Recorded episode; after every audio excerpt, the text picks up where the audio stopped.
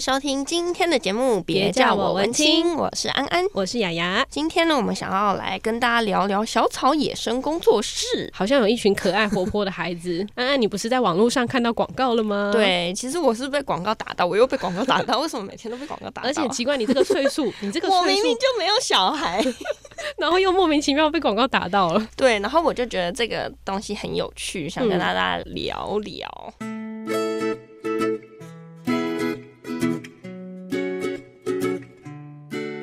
今天特别呢，邀请到了两位来宾，嗯、一位是我们的三宝妈咪，Hello，大家好。然后另外一位呢，我们就会请那个小草野生工作室的明谦来跟我们介绍一下。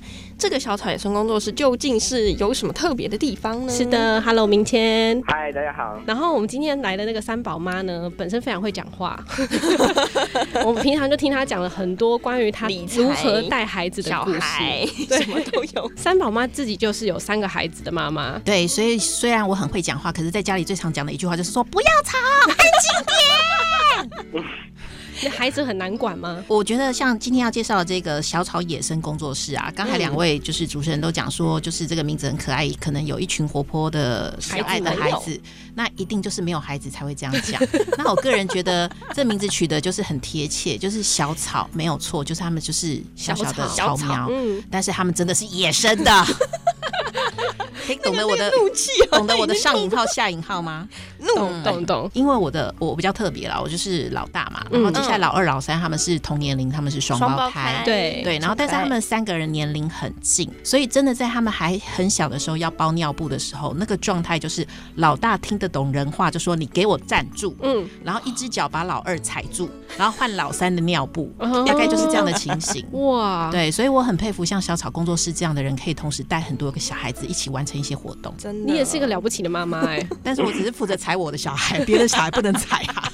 可是因为你三个小孩都是男生，所以就特别调皮捣蛋。他们家感觉跟战场一样。对对对对，对 我那时候怀孕的时候去看妇产科的时候，那妇产科医师在帮我照超音波的时候，那肚子里面有两个嘛，那旁边就有一个在陪我看诊，对，他就说未来你们家天花板会掀掉哦。然后接下来他就旁边狂笑，他真的是狂笑。我就说你是妇产科医生吧？你可以这样吗？对，然后现在已经开始慢慢印证天花板要掀掉的状态了。还好你目前的气势都还镇压得住他们。对，没错。那你自己本身会希望小朋友是有什么样的能力？就是在带他们的时候，因为既然是野生的嘛，总是会希望他们可以融入社会。他们学会什么样的技能？其实我觉得就跟草一样，就是活下去的能力。嗯，因为我觉得我们已经社会化了嘛，所以其实我觉得现在有时候我在教小孩的时候，我都会觉得不一定要是非黑白。嗯，因为我觉得如果太是非黑白，那个小朋友长大之后他会很痛苦，嗯，在心灵上可能没有办法承受。真的。然后因为人百百种，所以我觉得不管什么样的能力，我只希望是可以让他活下去的能力。哦，这就是很重要的能力。妈妈的盼望大部分都是这样，对不对？就活下去就好，平安、健康、快乐的长大。对对对对。嗯，所以我们现在就来访问一下明谦。小草野生工作室寒暑假或者是平常都会带一些活动嘛？请问一下，你是怎么带这群野生的孩子？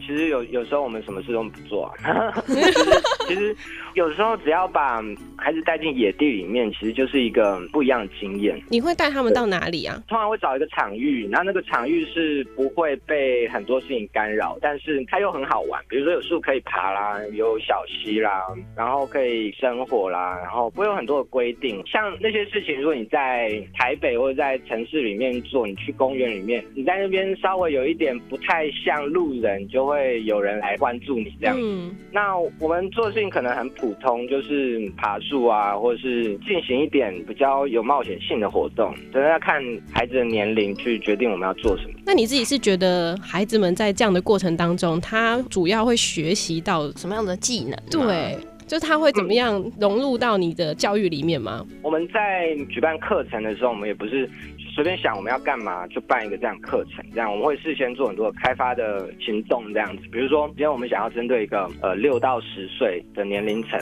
然后他们的成长过程中他们需要知道的事情，那我们就会针对这个年龄层或是让孩子去设计活动这样子，比如说野外的或者是户外的户外冒险去旅行，你会发展很多平常你在教室里面或者在家里可能你面对不到的事件。那参加旅行的学生，他们必须要去自己想他们要怎么去那个地方，车次啊、班表啊、时间的安排啊、住的地方要住哪里，去找附近有没有背包客栈，而且他们预算是有上限，就是一个人五百块，超过五百块就不能住。哦，其实我觉得以一个妈妈角度来讲，我觉得她是提供孩子一个很好的环境。嗯，因为现在好多人呐、啊、都是只有生一个，所以他没有跟人家互动的机会。哦、嗯，然后在家里有很多事情都是爸妈在做。对，那就算我有三个小孩，我觉得三个小孩的个性都是不一样的。嗯，那比如说在家里的时候，老大他就已经习惯说他帮弟弟，因为他是做的，对对，他帮弟弟做。然后呢，那老二呢，我觉得他就比较干跳，头就一偏就说我不会。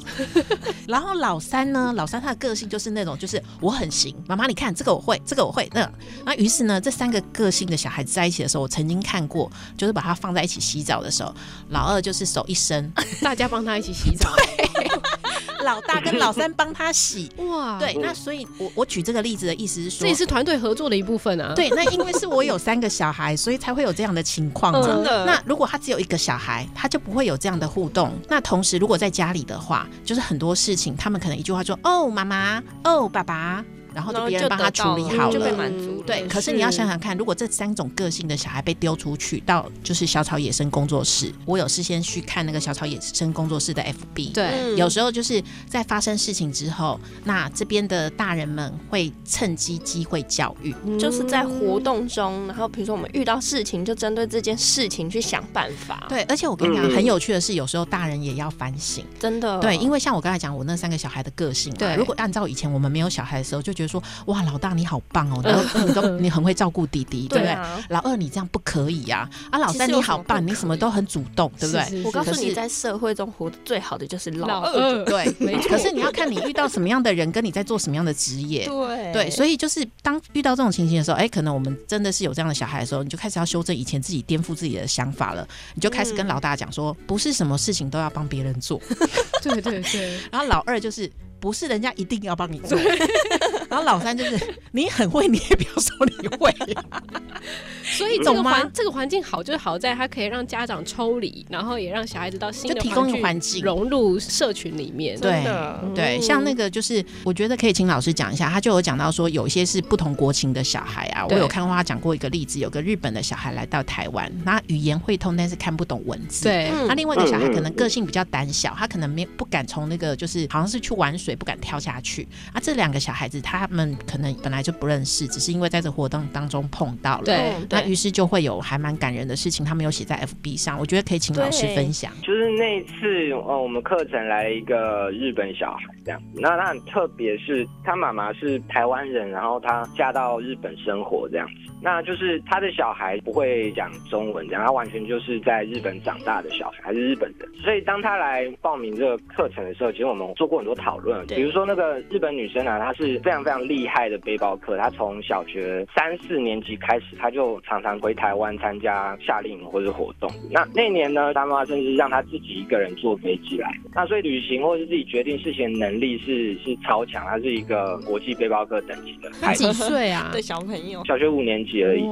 对，其他的孩子甚至有些人他从来没有自己旅行过。那我们那时候就觉得哇，这个课程很有趣，一定发生很多就是。很棒的事情，日本女孩她会给其他学生很多很多的经验跟刺激，但是她没有办法去读写中文这样，所以她的经验虽然很好，但是她在台湾跟大家一起旅行，她会遇到很多挫折。你就会发现这个团队在当中就产生了很多很不一样的温度，其他孩子就慢慢的去陪在她身边，然后。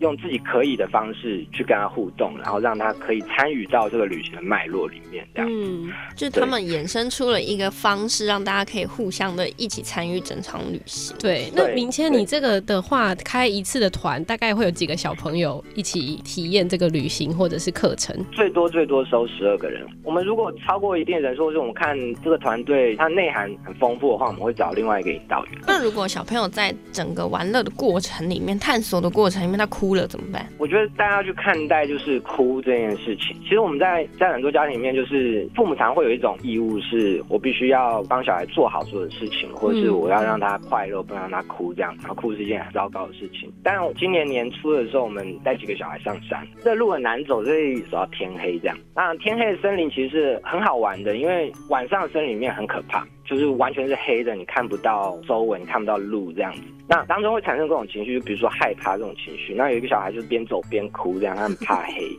他是一个参加我们课程很多次的小孩，然后他个性就是什么都爬，爬树就爬树。我们第一次发现他有害怕的事情，就是会怕黑这样。嗯，然后我就停下来问他说：“你知道，就是哺乳动物在受到生命威胁的时候会产生两种感觉，第一种就是害怕，第二种就是生气。你知道为什么会有这种两种感觉吗？”然后他就说不知道。我就跟他讲说：“因为害怕可以让你逃走，生气可以让你战斗，两种感觉都是在告诉你。”其实你可以活下去，你想要活下去，你想要往前走，所以哭是没有关系。害怕的时候，我们可以去理解他，去拥抱这种感觉。可是我觉得小朋友很有趣的一点就是，像他刚才这样讲完之后，对，哭这件事就变成不是丢脸的事情，变成是人类的一个求生意志。像我每次跟我们小朋友讲说，哭没有用，哭没有办法解决问题，你可以哭，哭完请解决问题。嗯，对。那另外就是讲到那个怕黑这件事啊，我觉得也是一个观念的导正啊。嗯，你们觉得为什么会怕黑？觉得这孤单呢？因为别人跟我说黑很可怕，应该是剩下一个人的感觉吧。你们竟然都没有讲到那个关键字，关键字是什么？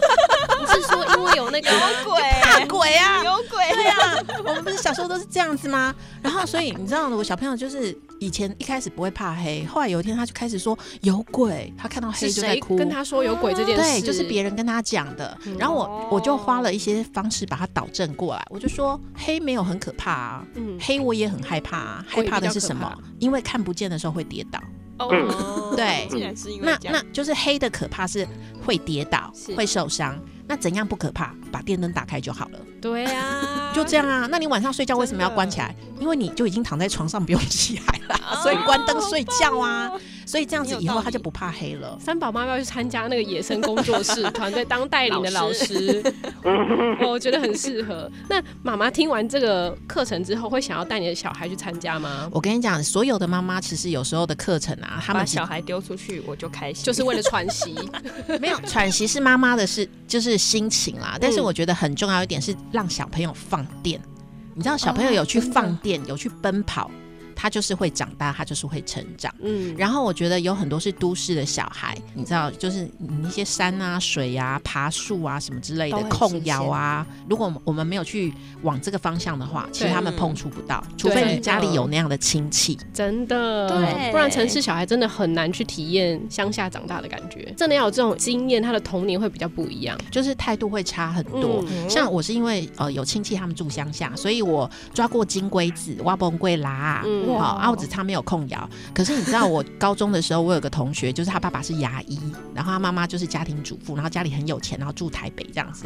你知道，我们就是全班同学一起去溪边烤肉。嗯，他是那种还要拿一条手帕出来铺在石头上再坐下来。哇，对，就是那个态度差很多。对对对。对，可是我觉得这个不能笑他，那个是因为小朋友的天性，外加就是家庭的教育。嗯，因为像我三个小孩，可是我妹一个小孩，同样就是出去玩的时候啊，我妹小孩因为。他只有一个啊，我们家三个小孩是永远衣服就像抹布一样，因为就玩脏了。可是他的小孩的衣服是穿完之后就跟新的一样，还可以给别人。哇，对。然后比如说他们的那个滑板车什么拿出来玩的时候，一开始拿出来玩的时候，我三个小朋友是在抢。